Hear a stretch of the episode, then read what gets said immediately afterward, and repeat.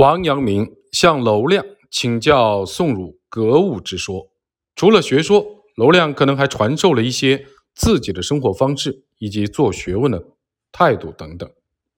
娄亮告诉王阳明，任何人都可以通过做学问成为圣人，这又燃起了王阳明自少年时代就有志于通过学问成为圣人的热情。王阳明当时肯定是想通过修习格物之学而使自己成为圣人。王阳明与娄亮的会面和朱熹与李栋的会面有些相似。李栋是朱熹父亲的好友，朱熹在和他会面之后，开始意识到佛学和老庄思想的不足，转而笃信儒学，最终成为宋学的集大成者。在宋学确立之前，整个时代的风潮。都是倾向于佛学和老庄思想的。如果没有和李栋的会面，朱熹应该不会转向儒学，也不会把当时的时代的风潮从佛学和老庄思想扭转过来。王阳明和娄亮会面之后，开始有志于圣学，但在真正以圣学为宗之前，他还经历了一段迷茫期。在那段时间，他曾被异端学说所蛊惑。如果没有和娄亮的这次会面，王阳明不会笃之于圣学，也不会开创明代儒学的新篇章。从这一层面上来说，娄亮和李栋的作用几乎是一样，他们都是伟大的启蒙老师。弘治三年（一四九零年），王阳明十九岁，是年祖父竹轩公去世，龙山公从京师回余姚为父治丧。出兵之后，竹轩公被葬于余姚东边的学湖山，龙山公在墓旁搭一草庐，为父亲守丧。在此期间，龙山公吩咐从弟王冕、王阶、王公及妹徐等人，与王阳明一起学习经书。王阳明白天跟随众人努力学习科考书籍，夜深人静之时，则搜寻经史子集，勤奋攻读。当时的科举考试考的是八股文，也就是从经书中选出一句话，让考生写文章。中国的科举制度古已有之，汉代考对策，唐代考诗赋，宋代考策论。宋神宗熙宁四年，也就是一零七一年，在王安石的倡导下，科举考试废止考诗赋，改为考经义。所谓经义。即以经书中文句为题，应试者作文阐明其义理。至此，八股文现出端倪。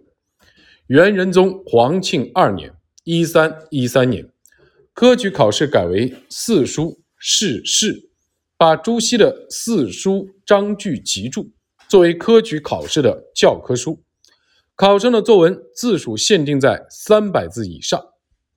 到了明朝，明太祖。朱元璋和刘伯温商量之后，决定延续宋代的科举之法，每次分别从四书中选三篇，五经中选四篇作为考试的内容。明朝天顺之前，科举的制度和宋元时期相比没有什么大的变化，还是仅仅局限于朱熹的集注。明宪宗成化二十三年（一四八七年）之后，八股文的形式基本形成。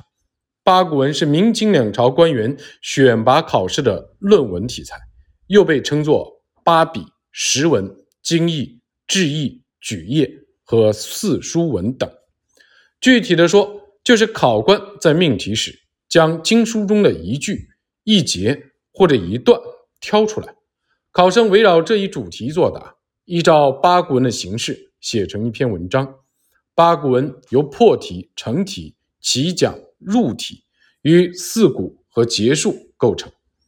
破题是指在文章开头用两三句话概括全文主旨。破题全部由对句构成，由文章中最重要的部分。破题的巧拙决定着文章的优劣。成题是承接破题的部分，简单明了的承接主题，短者三四句，长者五六句，和破题并称为。破成，其讲是指阐明主题大意的部分，又被称作缘起或者发凡，通常由数句或者十几句构成。四古又被称为四笔，由提古，就是前笔或者提笔，虚古、虚笔，中古、中笔和后古、后笔四个段落构成。每个段落都有两两股排列对偶的文字，共有八股，故称八股文。结束也被称作术语的结句，位于文章的结尾，由小节和大节构成。小节和对讲对应，大节和破成相对应。一破成，二起讲，三入体。这是文章的开始。四提古，五虚古，六中古，七后古，这是文章的中心。八结束，这是文章的结尾。八股文就是这样的问题。明宪宗成化以后，八股文的形式被最终确立，并一直沿用到清朝的末年。清光绪二十四年（一八九八年），康有为上书痛陈八股之弊，于是清政府废除八股文。改用策论代替。在王阳明生活的时代，八股文已经非常的完备。王阳明若想出仕，就必然需要参加科举考试，也就必须学习八股文。王冕、王阶等人见王阳明的文章日益精进，喟叹不如，于是总结道：“彼游心举业外矣，吾何及也？”王阳明在待人接物上最初是和意善虐，爱开玩笑。突然有一天，他开始后悔自己以前的行为方式，变得端坐醒言。王冕、王阶等人见他变化如此之大，都不敢相信。王阳明郑重地说：“吾昔放逸，今知过矣。”王冕、王阶等四人受阳明的感化，也开始变得谨言慎行。弘治五年（一四九二年），二十一岁的王阳明参加浙江省乡试，得中举人，获得去北京参加会试的资格。当时同王阳明一起中举的还有孙遂和胡适宁。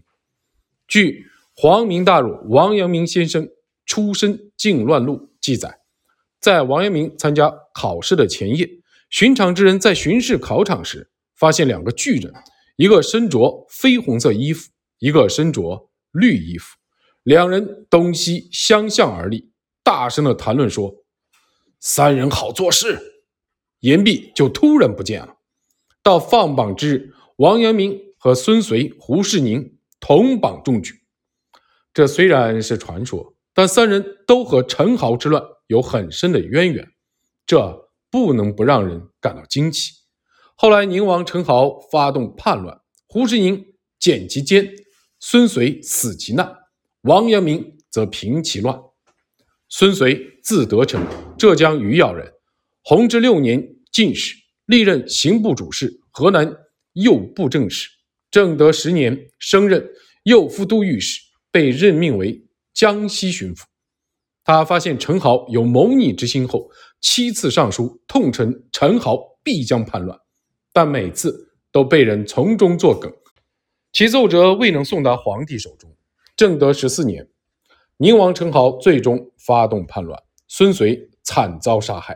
后来朝廷追授他为礼部尚书，谥号忠烈。胡适宁，字永清，号静安，浙江仁和人，弘治六年进士。胡适宁性格刚直，精通兵法，历任德安府推官和南京刑部主事。胡适宁在任时曾上书直言时政之弊，和李承勋、魏孝、于友善并称为南都四君子。后来胡适宁迁任江西副使，上书痛陈陈豪之奸诈。陈豪之乱后，胡适宁升任兵部尚书，不断就兵政和边境的防御问题向朝廷进言献策。但由于张聪、桂萼意见不同。后来托病归乡，卒年六十二岁。朝廷追授他为少保，谥号端敏。嘉靖十七年，杭州当地官府在杭州祥符桥旁边建了一座铜仁祠，将孙遂、胡适宁和王阳明合计其中。弘治六年，二十二岁的王阳明参加会试，结果失败告终。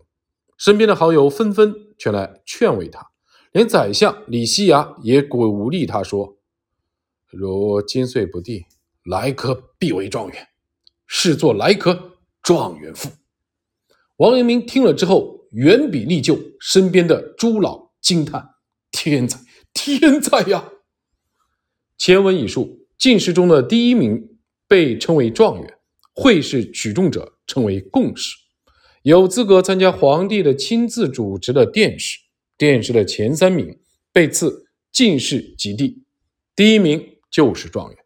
考取进士是所有读书人的梦想，考中状元更是令天下人羡慕。王阳明的父亲龙山公就是状元出身。会试每三年举办一次，王阳明第二次参加会试。已是弘治九年，这一年他二十五岁。非常遗憾的是，他又失败了。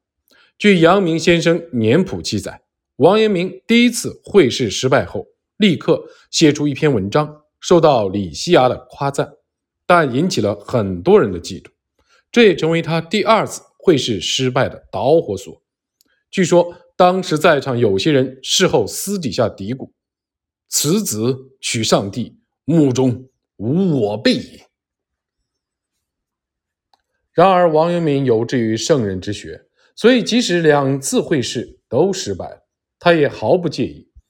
既有志于圣人之学，又要修科举之业，这岂不相互矛盾？宋代的程颢见到周敦颐之后，开始认识到圣人之学，于是他果断的放弃了科举之业，开始专注于圣人之学。如果真正有志于圣人之学，就应该放弃科举之业。王阳明有志于圣人之学，那他为什么还要参加科举考试呢？他对圣人之学和科举之业的关系如何理解呢？这个问题是萦绕在所有的儒生心头的大问题。宋代之前，儒生认为参加科举的考试是自己的使命，将科举之业视作自己的第一要务。宋代之后，部分的儒生将研习圣人之学当做自己的第一要务，而认为科举之业是次要的。这是儒学历来主张经世致用，将出世当做人生的目的。要想出世，就必须在一个较高的位置，这样才能发号施令，推行自己的政治主张。为此，就有必要通过科举考试成为进士，进而达到出世的目的。但这样一来，就会受到功利性的驱使。圣人之学是为己之学，重在完善自己的人格；而科举之学则重在出世。这种矛盾该如何解决呢？年轻时的王阳明糊里糊涂参加了科举考试，后来他不断的反思这个问题。其实，这不仅仅是王阳明一人需要思考的问题，同时也是所有的儒生。必须去思考的大问题。